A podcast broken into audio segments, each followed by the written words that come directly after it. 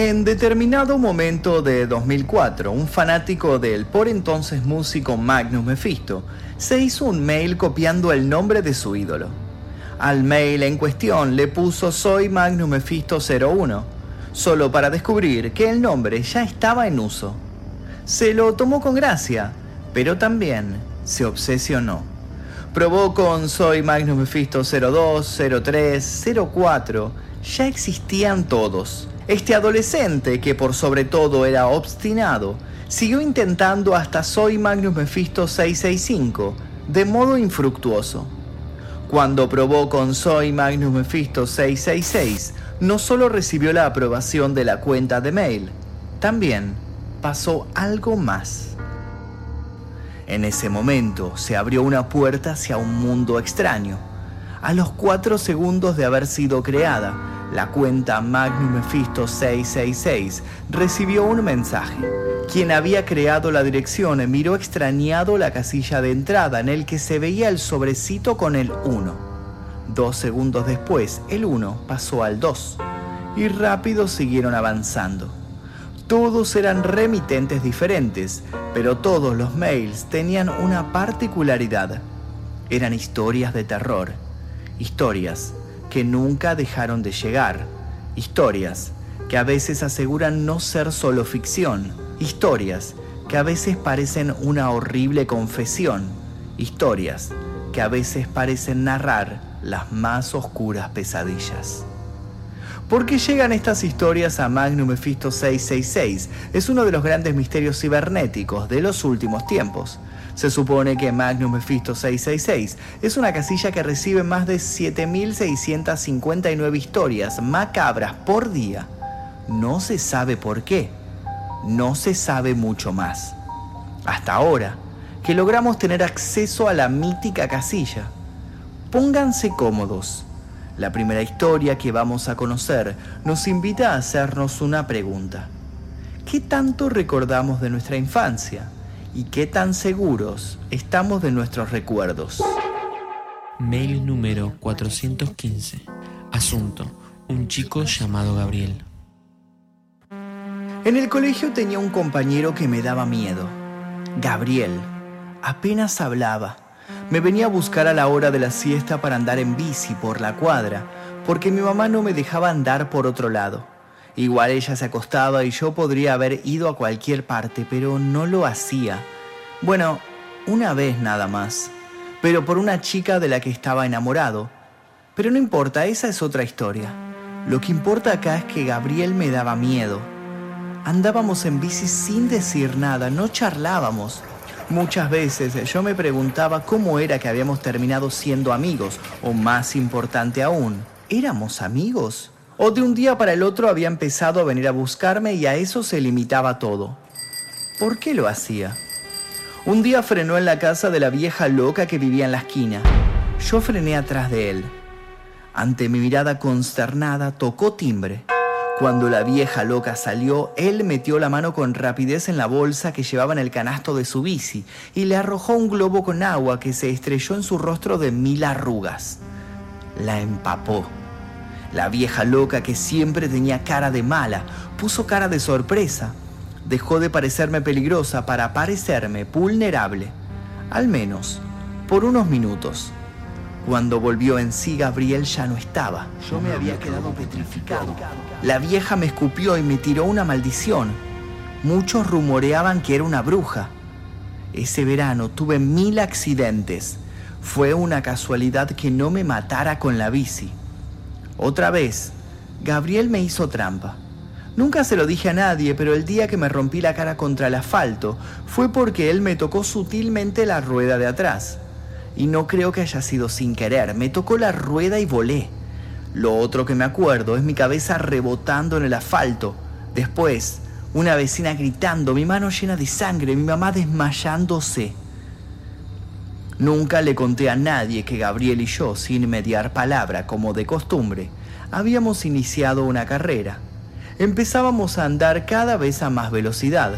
En un momento resultó evidente que era un desafío, del mismo modo que resultó evidente que yo iba a ganar, hasta que él hizo lo que hizo.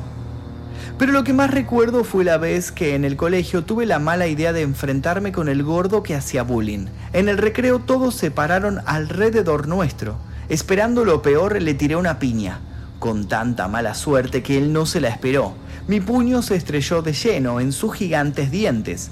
Mis nudillos se llenaron de sangre. Si hasta ese momento había decidido perdonarme la vida, cambié mi destino de un segundo a otro recibí una paliza de la que no me voy a olvidar jamás. Hoy, 22 años después, los días de humedad todavía me duelen las costillas que me rompió a fuerza de patadas. Cuando el gordo me tenía sometido en el piso y estaba a punto de dar su golpe de gracia, algo lo detuvo. ¿Piedad? No. Gabriel. Lo vi subido al gordo con su cara de psicópata. Me lo sacó de encima agarrándolo de sorpresa por el cuello.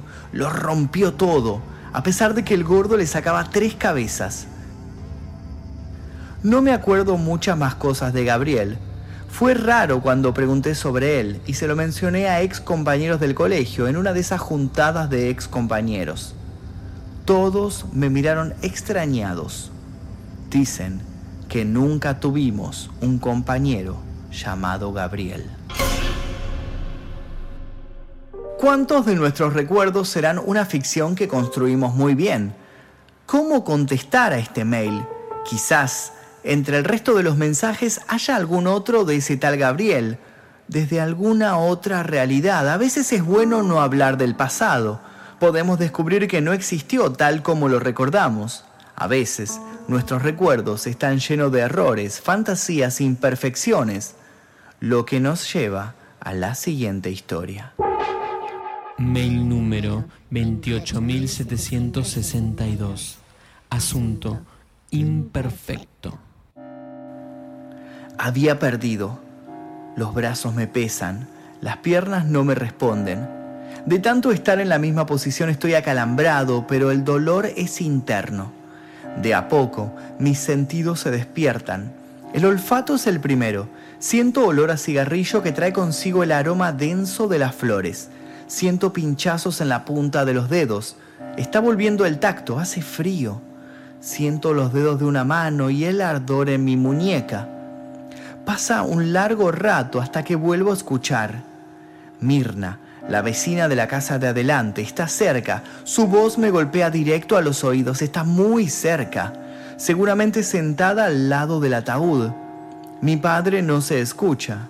Raro.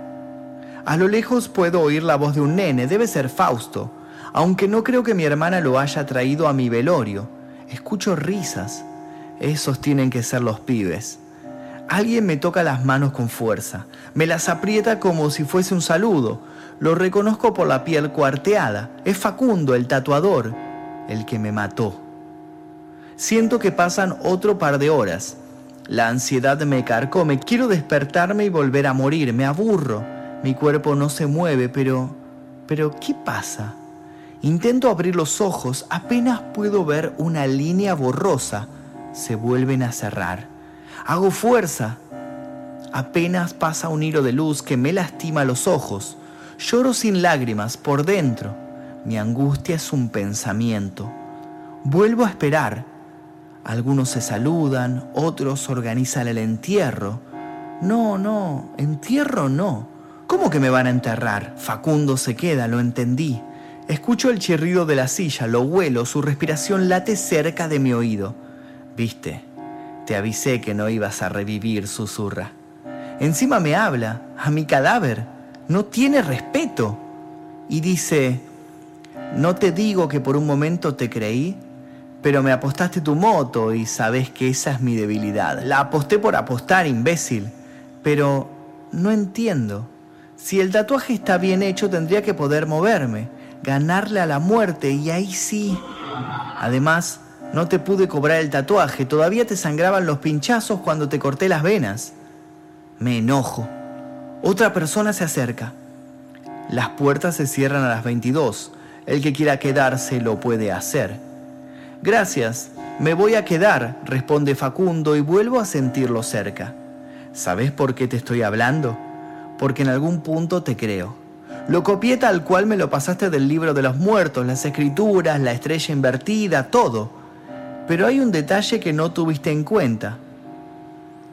Puedo sentir su respiración. Te olvidaste que sos donante de órganos. La costura que te cruza el pecho le quitó la perfección al trazo.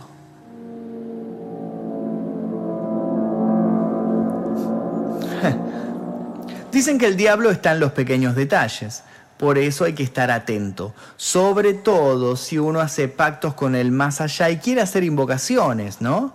Todo gran ritual conlleva una gran responsabilidad. Bueno, un poco de rituales y esas cosas trata la próxima historia. Mail número 12. Asunto, la Virgen Negra. Durante la primavera del año 1995, los chicos y chicas del Vicente Sauras se meaban encima los días de lluvia.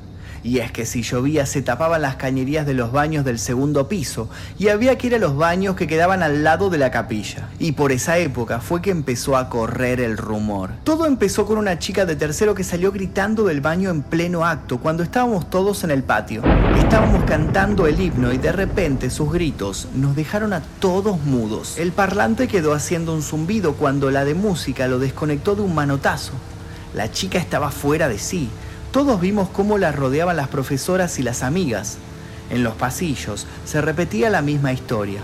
La piba había visto una especie de Virgen María reflejada en el espejo, pero no a una Virgen común, una toda vestida de negro y que lloraba sangre.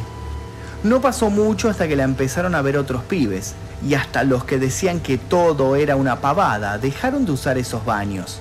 Incluso los más grandes, los que se juntaban a mirar porno o fumar detrás de las columnas. Pero los días de lluvia, si te estabas meando tenías retorcijones, no te quedaba otra. O te hacías encima, o ibas al baño que estaba al lado de la capilla. Y las pibas y los pibes preferían mearse. Al principio había burlas, obvio, pero después todos supimos que cualquiera podía ser el siguiente. Un miércoles una noticia empezó a correr por los pasillos. Hubo una reunión grupal a la salida de la clase de gimnasia.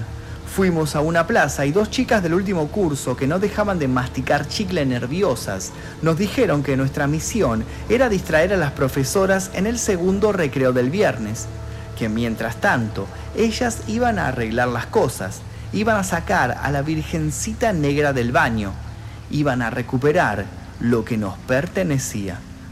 Otra piba levantó la mano y preguntó cómo iban a hacerlo. Las pibas de los chicles se miraron y después dijeron que con un sacrificio. Todo se llenó de murmullos. Nadie preguntó nada más y todo fue incertidumbre y susurros hasta el segundo recreo del viernes. La verdad es que hicimos bastante mal el trabajo de distraer a los profesores. No tardaron nada en sospechar que estaba pasando algo raro y que estaba pasando en el baño que estaba al lado de la capilla. Nunca más me voy a olvidar de las profesoras que salieron corriendo de ahí pidiendo ayuda. En sus caras había terror, un terror absoluto. Nos gritaron que nos fuéramos a las aulas y ninguno de nosotros se resistió. Subimos mientras las sirenas llegaban. Después, desde arriba, desde las ventanas grandes, vimos cómo en el patio los médicos atendían a los desmayados, vimos a los policías, vimos a las monjas del colegio arrodilladas y rezando. El colegio estuvo dos días cerrado. Cuando volvimos, todo seguía como siempre, solo que a los baños que estaban al lado de la capilla les habían sacado los espejos. De a poco los volvimos a usar. Las chicas del último curso no volvieron a aparecer la historia oficial fue que las expulsaron. Lo que pasó en el baño nunca se supo. En la pared donde antes estaba el espejo se hizo costumbre dejar pegados los chicles masticados a modo de ofrenda. Hasta donde sé, es una costumbre que se mantiene al día de la fecha. Algunos le sacan fotos a esa escultura de chicles. Con algo de miedo hace poco miré esa foto y vi que si prestabas mucha atención, se formaba una cara una cara como la de una virgen. Sin dudas hay que tener cuidado con lo que puede aparecerse en los espejos. Los espejos son engañosos. A veces es preferible no meterse con algunas cosas. El mal suele ser demasiado perseverante y no siempre vive donde pensamos, o como cuenta el siguiente mail, también puede vivir con nosotros. Mail número 1171. Asunto. La viuda. Una mujer de tu edad y sola, tenés una nena, va a necesitar un padre. Me repetían lo mismo, siempre que me cruzaban me lastimaban con palabras rayadas en un disco que yo ya había descartado, incluso a los pocos días de que Ramón había fallecido. El hecho de que él no estuviera más hacía un poco menos llevadero el día a día, pero no siempre era así. Julia, por ejemplo, siguió siendo la misma nena con cara de culo cuando no quería comer, la que se quejaba al despertarse temprano y la que esquivaba la ducha cada vez que podía, pero era buena al fin. El detonante en ella fue cuando no escuchó el grito al abrir la heladera descalza. Se quedó esperando el reto, el grito grueso a sus espaldas disfrazado de un cuidado un tanto agresivo, pero eso ya no existía. Ahora, si tiene sed, me pide algo para tomar, y si quiere picar algo antes de cenar, soy yo la que debe alcanzárselo de la heladera. Me da un poco de cosa tenerla cerca, no la quiero sobreproteger tengo miedo de contener su derrumbe y aplastarla con algunos de mis cascotes, esos que en el recuerdo me hacían creer que aún él estaba cerca. La casa se sentía vacía. Cada ambiente estaba liberado de ruidos, de los gritos afónicos que llenaban cada recoveco con órdenes, asfixiando los momentos que yo tenía con Julia. Por eso, todo fin trae consigo un comienzo, algo de esperanzas. Una mujer de tu edad y sola tenés una nena, va a necesitar un padre. Sí, y no necesito nada más. Incluso puedo usar los problemas que él me dejó. Todo se reutiliza. Doy gracias de que Julia no toque más la heladera. El cuerpo de Ramón ya estaba despidiendo mal olor en el galpón. Toda balanza puede variar por el peso que uno le coloque. En la vida hay actos que pesan más que otros y la venganza es uno de ellos. En la muerte todo está equilibrado. El temor de una niña podría ser su salvación para no conocer la verdadera protección de una madre o para vivir una herencia de paz y tranquilidad. Todo lo contrario a lo que demuestra el siguiente mail. Mail número 1345. Asunto. Esquina. En la esquina de casa, una vez al mes, en plena madrugada, las luces de todas las casas se prendían, pero nadie salía.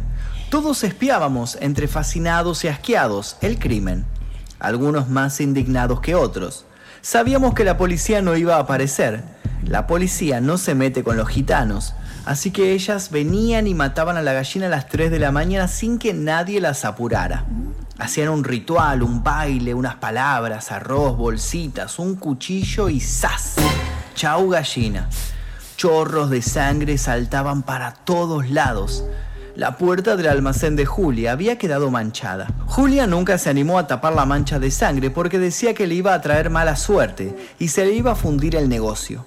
Y el negocio se le iba a fundir igual, pero porque el hermano le afanaba plata para gastarlo en lo del momia que era medio famoso por conseguir buenos hongos y por tocar en una banda con el fantasma, uno que era del barrio, pero no. En todos lados se contaban cosas buenas y cosas malas del flaco, pero nadie lo conocía de verdad. La banda se llamaba Los Apocalipsis. Ellos le escribieron un tema a las gitanas. En la canción decía que a las gallinas las mataban mordiéndoles el cuello.